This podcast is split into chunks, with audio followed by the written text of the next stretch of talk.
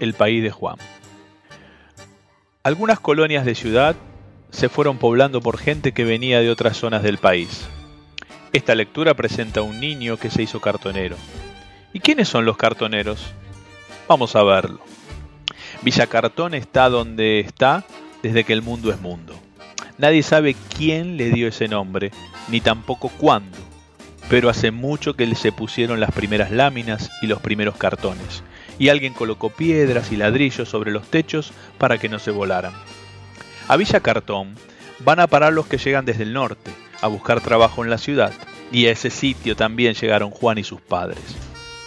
Y se hicieron cartoneros, como todos los que viven en la villa, porque allí hasta los niños más pequeños separan los cartones sanos de los rotos, los mojados de los secos y los venden. Al comienzo las cosas fueron difíciles, después empeoraron, y Juan comenzó a ir con los otros niños por las noches, a juntar cartones y botellas por el centro.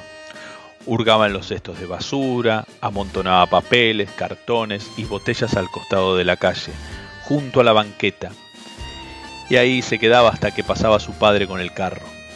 A veces, en el corazón de la noche, Juan encontraba entre los restos de la comida una lámpara, una cantimplora vieja, una botella panzona, y la separaba del resto, la llevaba a su casa, las guardaba para él.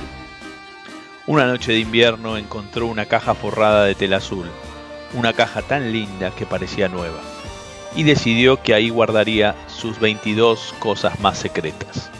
Una goma, una piel de oveja, un lazo que había trenzado su abuelo, unas semillas, porque Juan extrañaba el norte, la fila de cerros a lo lejos, los tunales bajando el llano, el cielo sin edificios ni cables.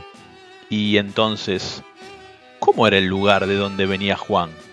Seguramente ahí sí se ven las estrellas en la noche las luciérnagas, no como en las ciudades donde el smog ya no deja ver nada.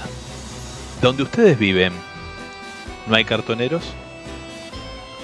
Texto de María Teresa Andrueto, El País de Juan, México, septiembre de 2005.